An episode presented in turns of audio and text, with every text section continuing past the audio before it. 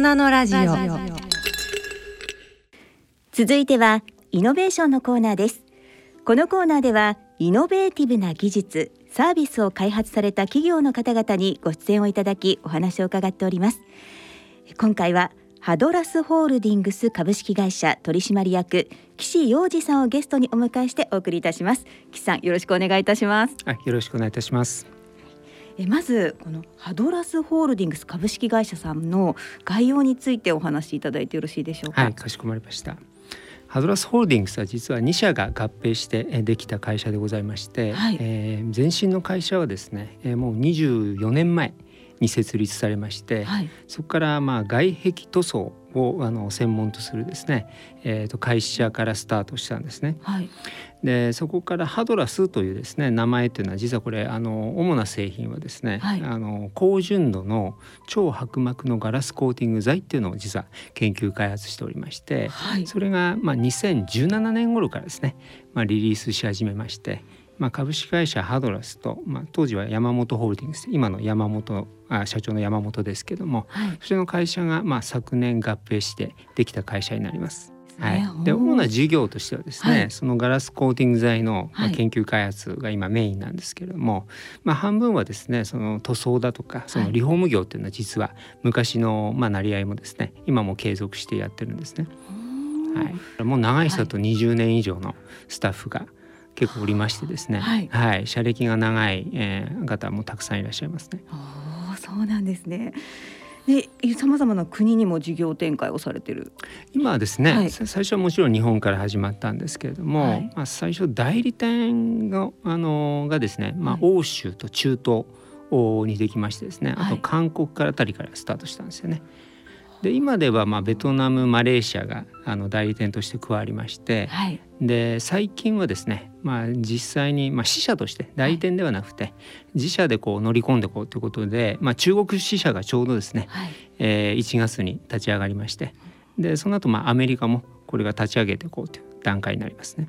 もうじゃあどんどんこう成長している会社さんなわけですよね。そうですねあうんの今急成長中ということで、はいはい実際売上とかどうなんですか？売上はですねあの、まあ、社長にあんまり言うなとは言われてるんですけども、そうなんですまあ、今30億を目指してる直近になりますね。素晴らしい。もうじゃあうんもう本当にこれからも期待できる企業さん、成長中の企業さんってことそうです。ね。まあうんベンチャーにしてはまああの射撃が長いっていうのと、ははいい、あとはもうずっと積み重ね積み重ねでやっぱり来てますんで、うんはい。まあ IT 会社みたいに急激というよりかですね、はい。やっぱりあの細かい積み重ねえーが今に至ってるっていうようなあの状況でございますね。うんはい。そして先ほどその抗菌ガラスコーティング技術はい。というお話があったんですが、これは自社で開発された。これはそうですね。あのーまあ弊社の代表の山本がですね、はい実はそのまあきっかけはですね、これまあ成田空港であのー屋根の施工をしている時ですね。はい。ちょうど SARS があってですね SARS があってそれであの工事がストップしちゃったんですね。はい。ええでその時にこの SARS っていうあのいわゆる感染症あった時これ香港で結構大事件になりましてですね、はい死者も出てですね、はい。あの本当のい今の、まあ、コロナぐらいのニュースになってましたよね、はい。インパクトがあった当時ですね。で空港が止まった止まったんですけどもそこでなんかこういわゆる消毒作業とかはい。そういう感染対策に皆さん慣れてなかったんですよね。はいね。その時に、はいまあ何とかしてくれないかっていうことであのその時山本ホールディングスっていう会社だったんですけど、まあ、当時のあの、まあ、代表も山本でしたので、はい。まあ、そこがですねじゃあなんとか感染対策空港のしようということで消毒作業をしたりとかですねそれがあの新聞で報道されましてですね、はい。まあ、当時からすると感染症に実はあの携わっていたっていう。その当時かはい。ら感染症にはもうちょっと強かったわけですはい。ね。はい。で。その後まあ MERS が来ましてですね、はい。これ韓国そうでしたねね初めですね。はい、でそれでやっぱり必ず空港がやっぱり影響を受けるのでうん。あそこでこれからやっぱり感染症来るぞというふうに本人は思ったそうなんですよ。はい。はい、そこで塗装で何かうん。この感染対策ができるものがないかなっていうのが最初のこのいわゆるまあ抗ウイルスはい。抗菌の、えー感染対策用のガラスコーティング剤を開発したきっかけになったんですね。そこからこれが開発されて、はい、で今さまざまな商品に使われてそうですね。今はまああの対象物はまあいろいろですけども、はい。当時はですねあのまあ、携帯電話、はいあのちょうどスマートフォンが出たあたりにですね、はいこうみんなスマートフォンをねこう手で触るじゃないですかそう。ですね。はいはい。で山本がですねやっぱりねその時にですねあの触った手でやっぱり目こするこう癖があったんですよね。おお、まあでずっとなんかもそうですね。やっちゃいますよね。はい。ねちょっと顔触ったりとかしちゃいますよね。はい。それでなんか常に充血してたらしいんですよ目が。でどうしてかなどうしてかなってよく考えたらやっぱスマートフォンから来る菌だったっていうのが分かりましてですね、はい。まあ、結膜炎みたいになってたわけですよね。はい。うん、それでスマートフォンをはい。当時はね抗ウイルス化するって発想全くなかったんですよ。ははいはい、ねほ。とんどはなんか強度割れづらいとかねはい。もう画面の割れをフィルすごく気にムを貼っしててはい。割れを防ぐとかはい傷を防ぐとか、はい。まあそういうのばっかりだったんですけども、はい。そこで、まあ、スマートフォンを抗ウイルス化はい抗菌化したらなんかニーズがあるんじゃないかってところから結構この商品をですね、まあ、はい出すに至って当時はもちろん COVID-19 はありませんでしたので、はい。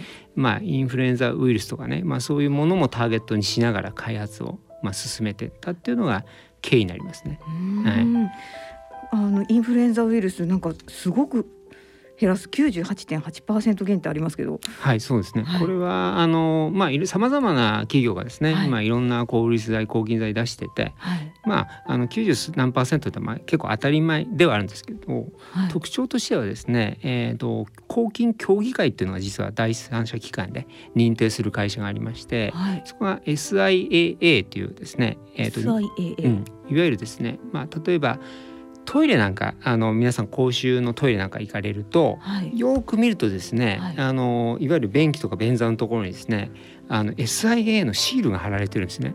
これ見たことないですか？なんか何気なく目にしてたような気がしこれます。ね多分毎日見られてるんじゃないかなっていうぐらいあの貼られてますよ。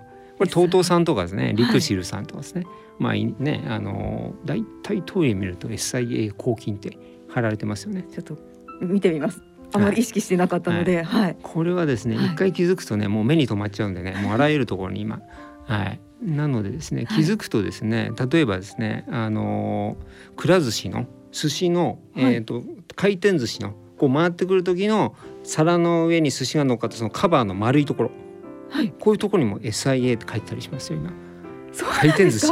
そうですよ、くら寿司行きますけど、はい。全然気がつかなかったです。はい。あとキッコーマンの醤油とかもねあの抗菌のフィルムで SIA の抗菌のフィルムとかいわゆる飲食店でみんな醤油使い回しするじゃないですか、はい。はい、それと今気にしますから。そうですよね。ね。はい。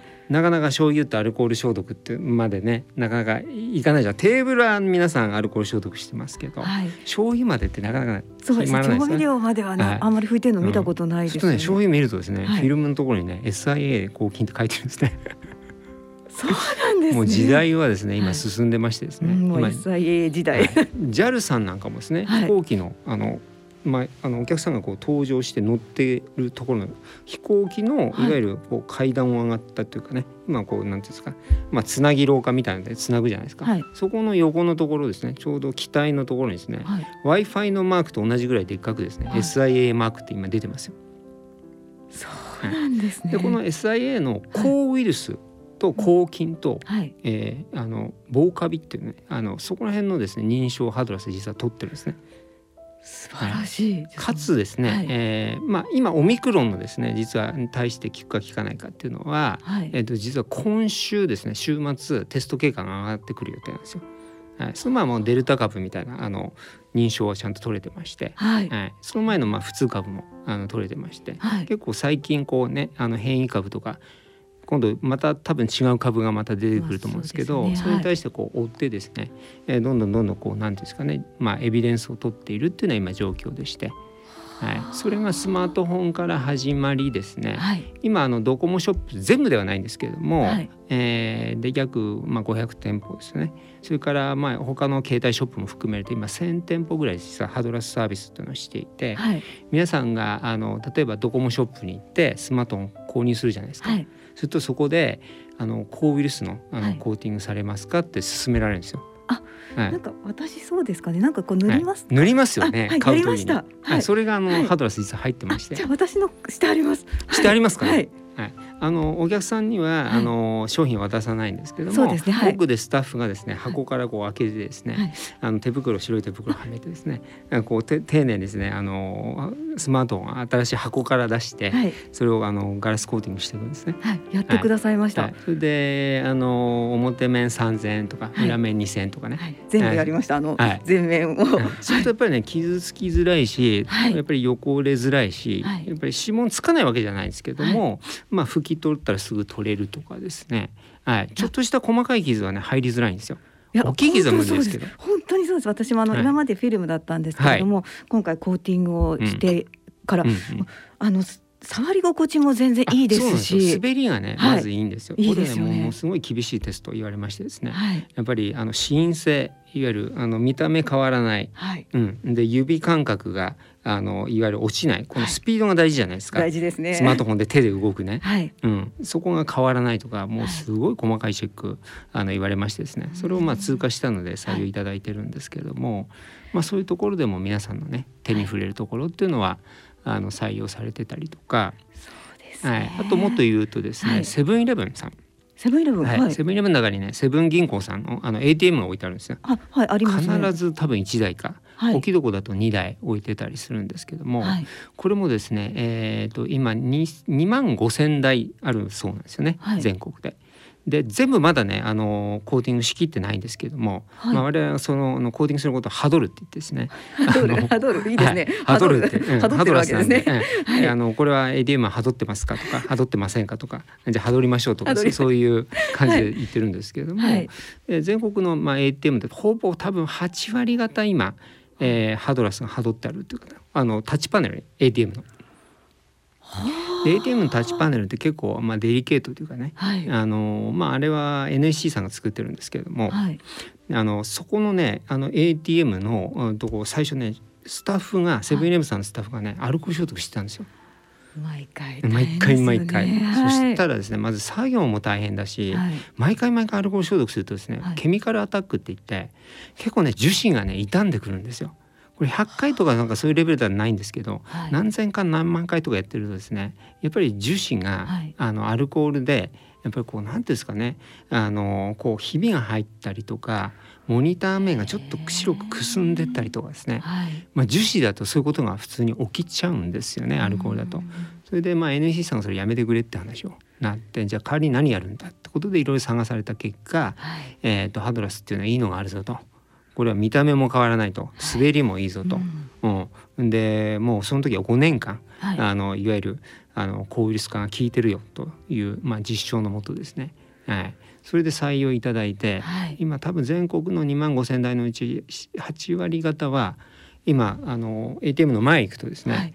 えっとデジタルサイネージではい。あのこの ATM は抗ウイルス化されてます、えー SIA と書いてハドラスっていうロゴが入ってますん入でってますか？ぜひあのリスナーの皆さんはですね、はい。あのセブンイレブン行った際は、ちょっと ATM を使わなくても ATM 前にちょっと行っていただいて、はい。ハドラスのロゴがあるかですねちょっと確認いただけたらなと。はい。はいいや私もちょっと今日帰りによって ATM はい。にセブンイレブンの はい行ってみたいと思いますけど。3台に2台ははい。大体もう今なってるかなっていうような確率ですね。なるほど。そういったところでも役に立ってるわけですね。あとはですね、はい。まあ車の世界も結構採用されていることがありまして、車。まあ今ディーラーさんですけどね、はい。トヨタディーラー様にですね、はい。まあここはエリアでいうと京都、愛知、えー、あ京都、大阪、名古屋ですね。はい。えーそれから、まあ、岐阜あたりですかね。はい。のディーラー様に、えー採用いただいてまして、はい。これはですねあの新車を自動車で買った際に、はい。えーここでですね車内のコーティングですね。車内の感染対策用のコーティングとしてオプションサービスがあるんですよ。はい。はい、車内で、えー例えば、まああのまあ、1万円とか2万円とかそういう、まあ、先方によって金額違うと思うんですけれども、はい。新車買った時に、まあえー例えば仮に1万5,000円だとしたら、まあ、1万5,000円で、えー感染対策しませんかと。はい。で仮にこれ感染対策した車に関しては1年間ですね。はい。これ青い日生さんが弊社の株主でいらっしゃいますね。で青い日生さんの保険を使ってですねはい。もしそのご家族が、えーコロナ検査で、まあ、PCR で陽性が出た場合にはい。10万円の疫務提供保証が下りる保証がついてですね。え？これ珍しいんですよ。車にコをすした？抗ウイルスか。あ抗ウイルスをしさせてでまあこれ例えば、まあ、車内なんで例えはいばハンドルとかね、手の触る部分ですよシフトレバーとか、い、はいわゆるボタン系ですよね、はい。あのクーラーのボタンだとか、はい、あとカーナビゲーションですね。こう触りますよね、はい。あとドアノブだとか、うん。まあ、シートもそうですね、はい。はい、革のシートなんかあの合皮のシートなんかもあのははどれますんで、はい、皮も剥どれるんですか？はどれます、まあ、布はちょっと無理なんですけど、はい。革ははどれるんですね。う。ん、はそういうところで、はい。えー例えばご家族があのいらっしゃって、うん。えーそこで、えー外でねはい。レストランとか電車とか、はい。居酒屋とかで感染したとしても、い。それはもう追えないじゃないですか。はい。わかんないですよ。そうですとにかく PCR 陽性の証明書を持っていくと、はい。はい、10万円分のですね。これ例えば家の中を消毒したりだとか、はい。PCR 検査代だとか、はい。そういうのに当てることができるんですね。これちょっと変わってる。変わってますし、はい。なんかちょっとお得といえばお得ですよね。そうなんですよ。これやってるのは結構増えてきましてですね、はい。あとはトヨタホームさんなんかもそうですね。あはい、家ですか？トヨタホームさんの、うんそうですね、うん。家を例えば購入されたはい。新築で方、これはあの中古もサービスを行ってるんですけども、はい。トヨタホームさんに、まあ、今 OEM でですね、はい。あの弊社の、えー材料を出してまして、はい。えーホームコーティングって名前がついてるんですけど、まあ、あの大体 OEM の場合名前隠すんですけど、はい。まあ、トヨタホームさんはねなぜかねあのプレスリリースにハドラスの名前載せて出してくださってですね。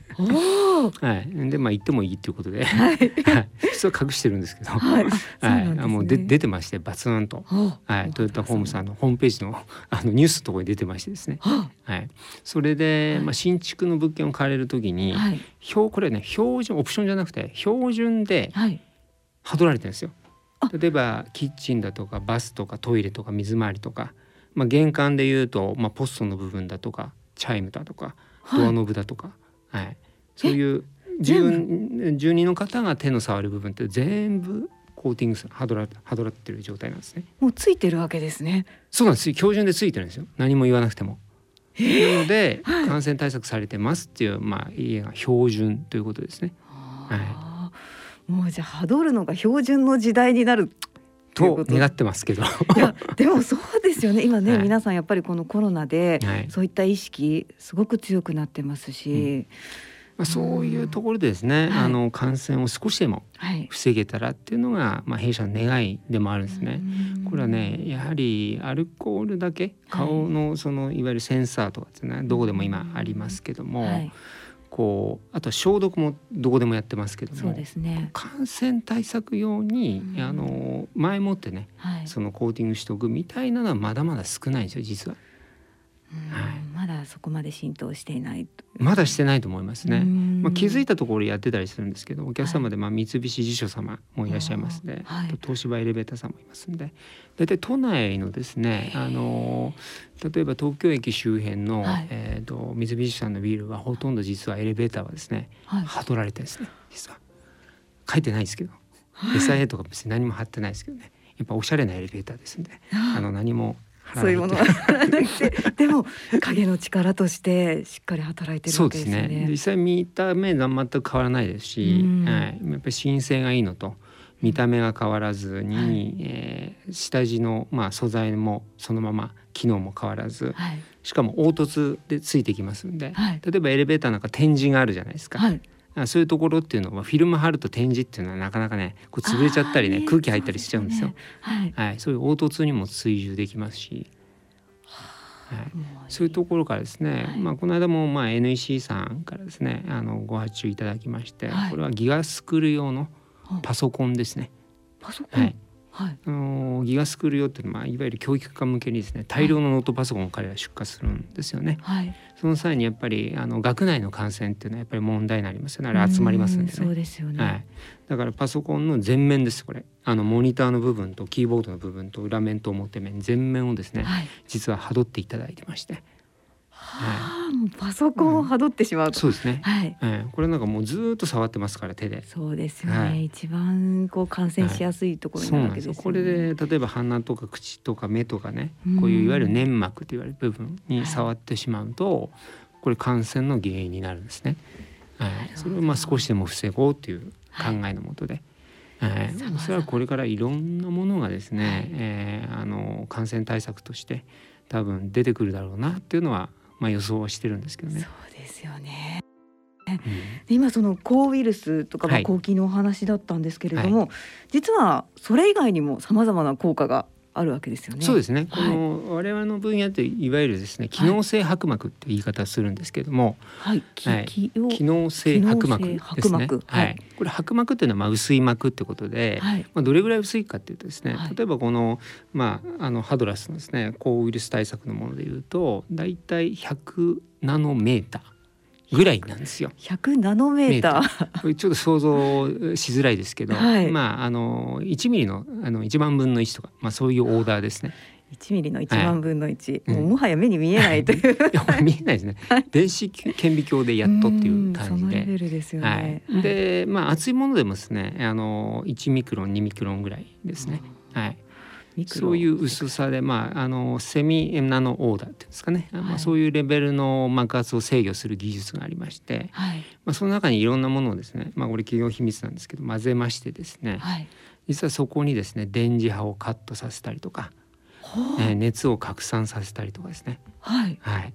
あのまあ、錆止めであの防錆効果だったりとかですね、えー、はたまた空気抵抗低減といいましてですね。これはあの例えば飛行機全体に塗るとですね、はい、空気抵抗こう低減になってですね、まあ、いわゆる空気抵抗を低減すると、はい、まあ、燃費があの下がると、はい、うん、使う燃料が減るっていうんで、まあ、脱炭素につながる。ああ、はい、脱炭素今もうね、はい、本当にもう、まあ、メインテーマになってますよね。はい、はい、で我々もそこに向かおうということで、はい、今あの対象物をですね、はい、いわゆる CO2 を減らすようなところに応用できないかっていうところで今研究中なんですね。で対象物はいろいろあるんですけども、はい、まあ、空飛ぶものですと今飛行機とかあのこれから、まあ、ドローンなんかねたくさん出てきますけども、はい、今ドローンの会社でもですね、はい、実はハドったドローンで実験がこれ始まるんですね。ハドったドローンで。ハドったドローンで。始まると。はい、これどんな効果があるかってですね、我々のまああの都立の産業技術研究センターのところに本社がありまして、はい、まあ、そこで研究活動を都の職員とあと早稲田大学と東北大学とやってるんですけれども、はい、えー、とこれドローンに関してはですね我々の,、まあ、あの初期のデータではですね、はい、やっぱりこのブーンと音がすんごいじゃないですかね。しますね。ね。はい。であんなのもういっぱい飛ぶようになったらもう騒音ね問題多分出てくるんじゃないかなと思って、はい、まあ沖縄なんかオスプレイみたいなねあのああいうのでね、ね、音が激しいですけど、はい、多分ですけどもオスプレイなんかのね、うん、あのいわゆるドローン部分っていうんですかプロペラ部分に塗ると音が下がるはずなんですよね。音が下がる、はい、これは今東北大学のですね、はい、あの流体力学研究所の今焼野先生ってところが今あの共同研究しておりましてこれからですねまずは飛行機の実機、はい、はい、まあ、小さい飛行機からまずスタートしますけれどもそこにコーティングをしてですね、はい、まあ、どれぐらい空気抵抗が下がるのかどうかあと飛行機も音の問題ありますね。はい、ありますね。最近あの羽田の発着のルートが変わって、はい、ねビルすれすれに通っていろんな問題が起きてますよね。はい、そうですよね、はい、これもやっぱり低減させていかなきゃなってやっぱり思ってましてですね。もちろんその燃費が減って脱炭素につながるっていうこともあるんですけども、はい、空気抵抗減るってことですね。あのこう飛んでった時のこの空気のですね、はい、あのいわゆる、うんまあ、ジェットのエンジンの音もあるんですけれども、はい、あの空気をぐっと押し出すようなあこういう音空気が避ける音っていうのは結構問題になってるんですね。はい、いろんなところでこの問題あります。はい、例えば山の上のですね、はい、電線なんかもですね、はい、ああいうのもですね例えば風切り音って言って風が強い時ヒューヒューヒューヒューなってですね住民にこう結構迷惑だったりとかですね、はい、いろんな問騒音問題って結構あるんですよ。これドローンがともうみんな飛び始めたら多分いろんなところで起きるだろうなと。起きますよね、はい、そういうものを少しでも低減できないかなっていうのを思ってるんですね。例えばそういうところだとか、はい、はい、応用範囲はまあ広いんですけども。広いですね、はい、これからますますいろんなところでこう使われていく可能性が。可能性ありますね。ねはい、いや今お話伺ってるだけでも、うん。本当にすごいなと思います。脱炭素そして騒音と、ね、これはもう例えば EV 自動車なんかですと今、はい、もう車の中がですねあの、まあ、ガソリンから電気変わりますんで、はい、その配線系とかもものすごい多くなって、はい、まあ、たくさんこうパソコン積んでるような、ね、大きなモニターが今ついてるじゃないですか。はい。はい、するとやっぱり電磁波の問題とかねそういうのは結構ありましてそれをなんとかこう制御抑制できないかっっていう問題がやっぱりあるんですよね。そうですね。はい電磁波心配です。はないん、かそういう例えばん電磁波をどれぐらいカットできるんだろうって今基礎実験をしてまして、はい。はい、そういうものもですねある程度データが出てきたんですね。はういんまあ、あるメガヘルツからギガヘルツの間の、はいまあ、電磁波をですねだんだい半分ぐらいカットできるっていう今結果が出てまして、出てるんですか？はい、それがまあどういうところに応用できるかっていうのはこれからまあはい。対企業様だったりとかですうね、ん。体験研究機関とか、まあ、はい。そういうところと一緒に研究していかなきゃならないんですけども、まあ、将来はそういう EV 自動車みたいなところにあの使っていただけたらなということで、はい。はい、今ある、まあ、自動車メーカーと、まあはい、共同研究が始まったりとか、はい、してますけどもこれまだちょっと名前言えないですけどね。うん、はい、でもこれからもうはることがもう必要不可欠な時代がやって来きてほしいそうですね。ですね。そうですね。はい。まあ社長について伺いたいんですけれどはいも、、かしこまりました。山本社長さんはどんなはい、方なんでしょうか？山本はですね、はい。まあ私はもともとは、はい。まあ友人というか、まあ経営者仲間だったんですね。はい、それでまあ普段はまあプライベートの付き合いをしてまして、はい。えーいわゆるですね、あのーなんでしょう、一緒に飲みに行ったりとか、まあ相談したりとか、はい。お互いの事業を手伝ったりとか、まあそういうあの経営者仲間だったんですよね。はい、その付き合いが長くてですね。で、まあ、その観点から言うとちょっと偏ったね話になっちゃうんですけども、はいまず情熱的です非常に経営に対しても、はい。まあ、従業員に対してもう、んうん、なのでですねもう朝から暑いですもう暑い。朝8時ぐらいからですねはい。あの研修やるんですね。え？研修？研修これ自由参加なんですけどもあの、まああのオフィスがまあ今分散してますんで大体あの今5箇所ぐらいに分かれてますんで、はいその中でまあオンラインでこうつないでですねあ朝8時からですねあ。、はい。はい、あのみんなの教育のためにってことで、えーこれはまあ今週2回ですけど多い時は週4回ですね。週四回ですか？はい朝8時から研修、はい朝8時研修ですね。これ社長自ら講師になってですね、はい。はい、私もたまに担当することあるんですけど、はい、これはですね私がこの会社に関わって一番びっくりしたことです。そうですよね。はい内容としてはもう様々なことがある様々ですね。やっぱりあの対人関係だとか、はい。えーいわゆるそうですね企業理念に対して、えーはいどういうふうに導くかだとかですねマネージャーとしての役割だとかですね、まあもちろんセールススキルみたいなのもありますし、はいマネジメントスキルみたいなのもありますし、はい。まあ、経営スキルみたいなことも、まあ、そのいわゆる聞いてる対象者に合わせて、まあ、コースが分かれていて、はい。まあ、それを聞いていくっていうようなあの聞いてって、まあ、実際にこうねあの変えてってで実際の仕事にはい落としてオン・ザ・ジョブトレーニングでやっていくっていうね、まあ、そういうことをやってますよね常に。素晴らしいです。これは私もびっくりしましてですうね。んねで朝から朝からですね、はいあのあの情熱的な あの山本イズムがですね、はいあのもうもう毎週毎週、はい、走ってるんですね。そうはい、なんですね、どんな少年時代だったかとかと聞いてます？あもちろんですよ。おはい、どんな？少年時代はですね、うん。結構実は苦労人でして、お父さんがあの、まあ、学者さんだったんですよね。ねでお母様を早くからはい。亡くされましてですね、うん。結構幼児的にはですね、はい。まあ、苦労してるというか、うん、例えばですねやっぱり親がいないっていうあの母親がいないっていうところで、まあ本人曰くですけど、まあ、愛情が十分に、まあ、なかなか注がれてなかったんじゃないかっていう話をしてるんですけども、はい。やっぱり学生時代は結構悔しい思いが多くてですね。例えば周りが手作りのね、はい。まあ、弁当をこう持ってきてこう食べてるわけじゃないですか。でね。で自分はないわけなんで、うん。やっぱりこうパン買いに行ったりとかね、うん、するわけですよね。はい。で周りの友達にはね「おお山本ねパンいいな」って言ってうん。羨ましいなって言われるんだけど結局自分はですね、はいそういう愛のこもった弁当の方がいいって分かってるわけですよね。はいそういうのをこう心の奥底に抱えながらはいずっとこう育ってきたっていうかね、まあ、そういうところが実はあるんですよねだから結構苦労人だっていうふうに聞いてますね。そうですねきっと人の心が分かるそうなんですよ結局その人の痛みとか、はいあの苦労ってうんした人じゃないとなかなかわからないじゃないですか、はいうん、それは今でもやっぱりそういうあのーまあ新人で入ってきてねはい。あんまり苦労を知らなかったりとかですね。うんうん苦い思いだったりね、はい。うん、恥かいたりとかねあんまり少ないえー人に対しての教育っていうのはですねはい。やっぱり自分で身をもって分かってますんでね。うん、やっぱり温かい声をかける時と、はい、まあ、厳しいあの叱咤激励をする時と、はい、かなり使い分けてるような感じですよね。はい、当に人望も厚い社長さんなんですね。はい、もう社員に愛されてるような、うん。本当にもう長い人も20年以上ねの人もいますし。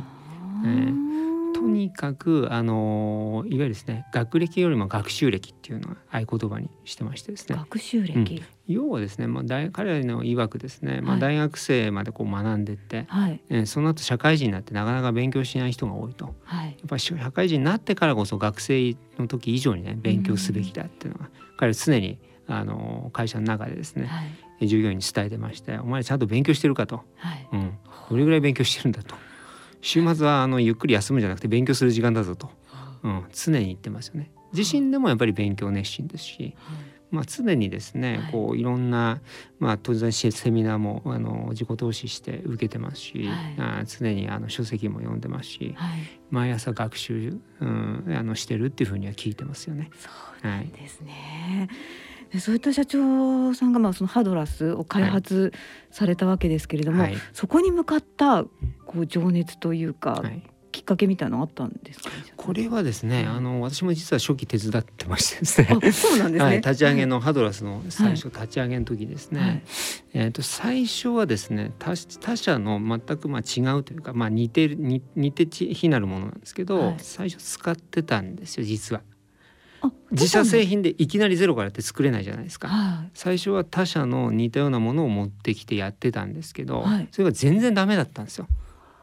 それで自社のものにこう研究して切り替えてったっていうのがきっかけで、はい、え最初その時私も「じゃあこれ売るの手伝ってよ」って言われて「うん。じゃあこれサムスンさんとか LG 持ってってみようか」っていうんで、はい、海外の,、あの大企業を紹介したりしてたんですよ。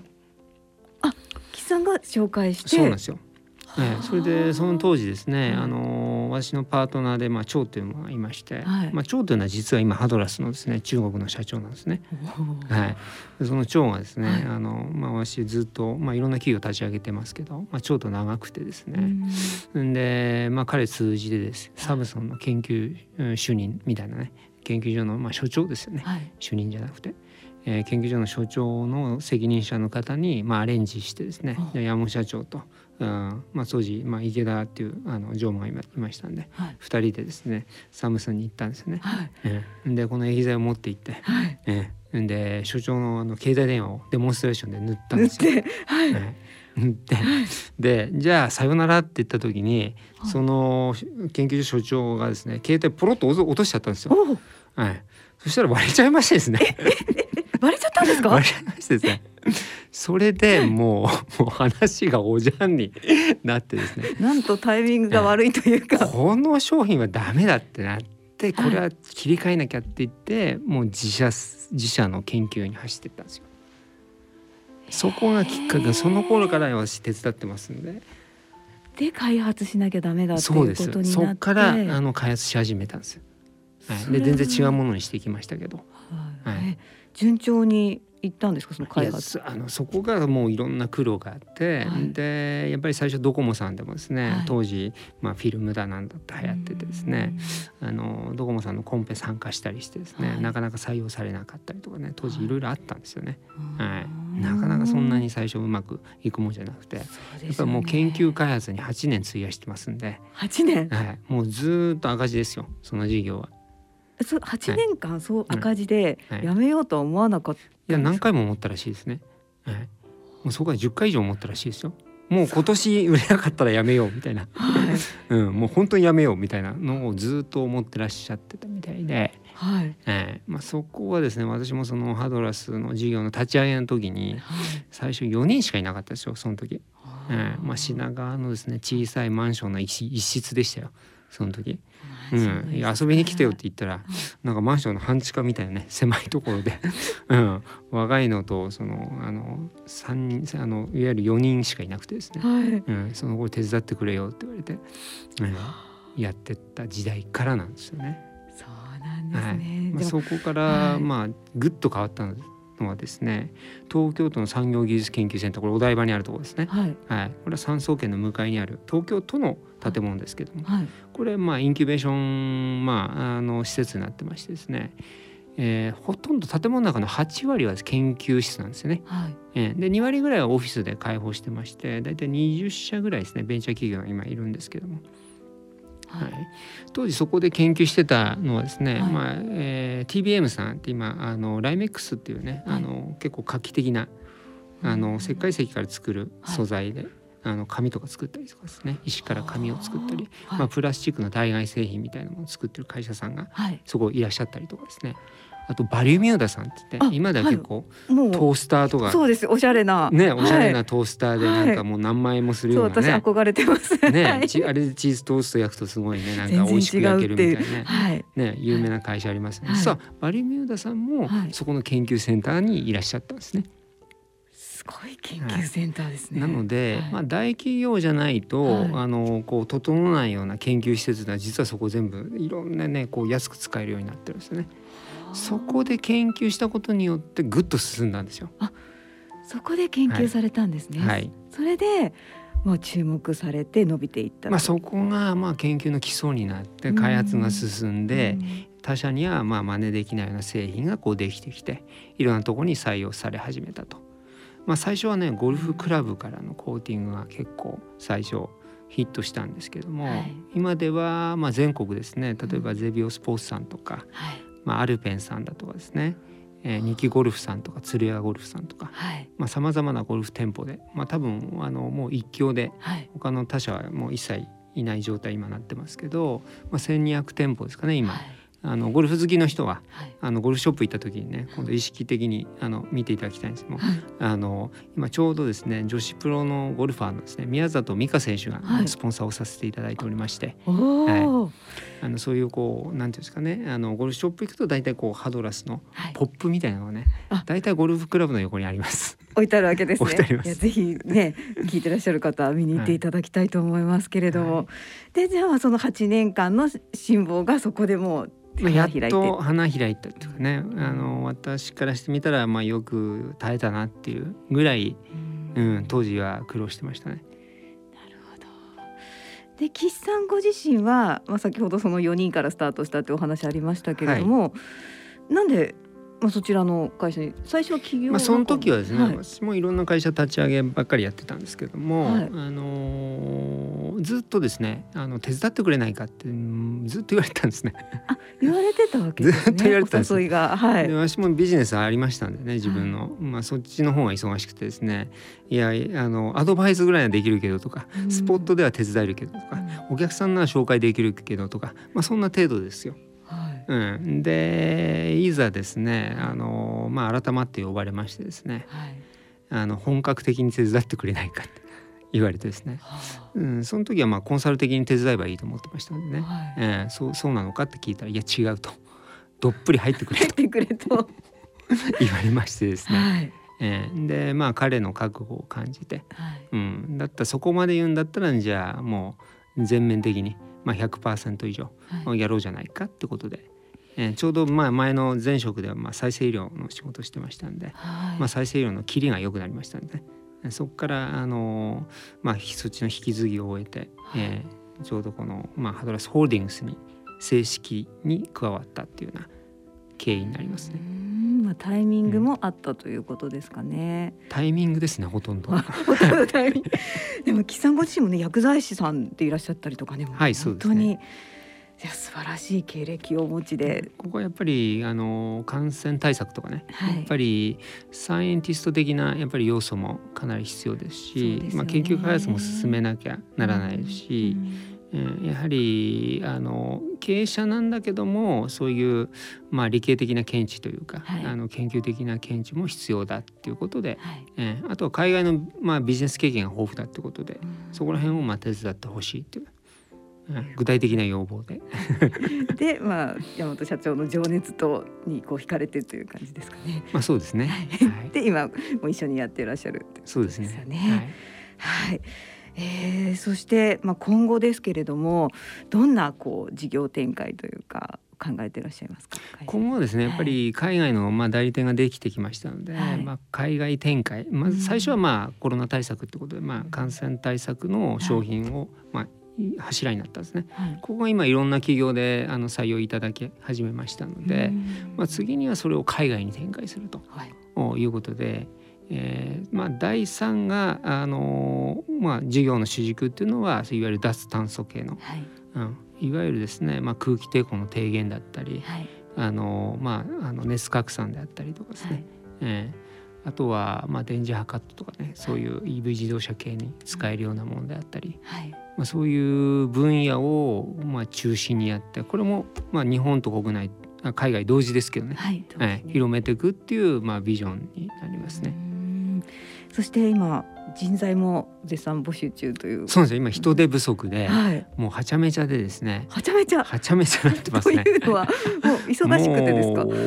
つかないつかないですね。あまりにもこれねあの素材メーカーですんで、はい、素材ってことですね。ああらゆるものに応用できるんですね。あらゆる分野に可能で、でいわゆるハドる対象というかコーティングする塗布する対象っていうのは、はい、これまあ金属もあればですね、はい、あの樹脂もありますし、はい、あの木もできるんですよ。皮もできるんですねゴムもできるんですね。するとあらゆる産業にですねあのコーティングすることが可能ということではい、でそこにやっぱりメーカーさんが求める機能というのは様々あるんですよね。それをまあカスタマイズしてですねこちらで研究して、はい、その企業さんが求めるトップコード材を開発するっていうのがあの今やってるような研究でして、はい、でそのオファーがやっぱり多いのと、もうそれからもう産業が多岐に行き渡ってる。ですね、はい、はい、するとやることがもうあまりにも多すぎて今絶賛ですね、はい、まずあの研究者、ね、研究者。はい。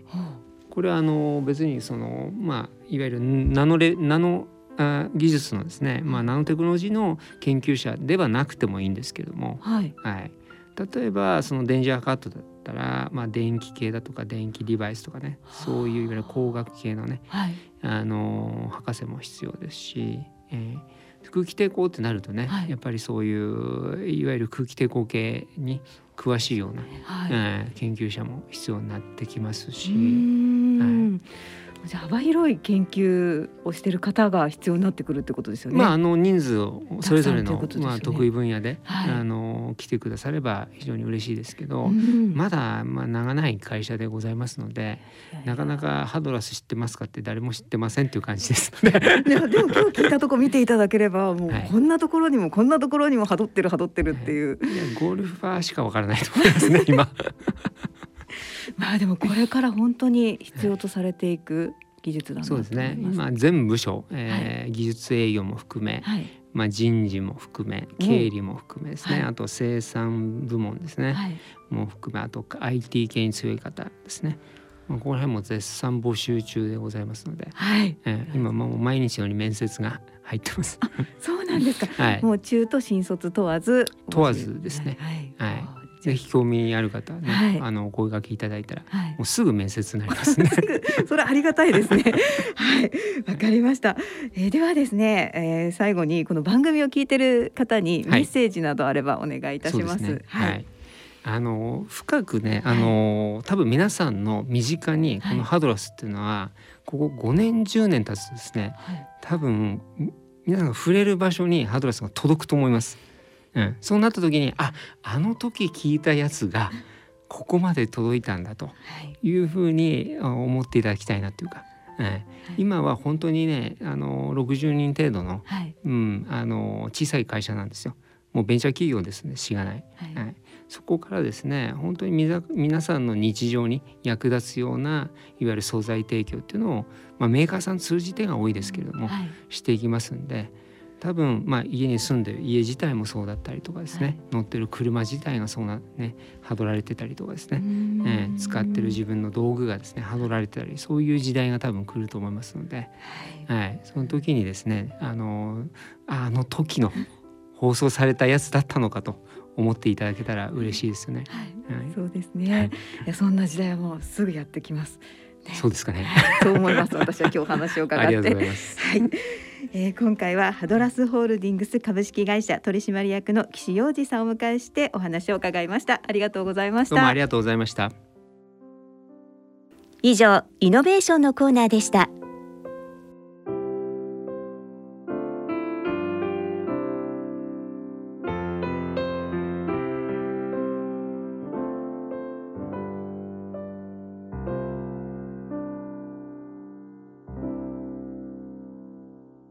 大人のラジオ。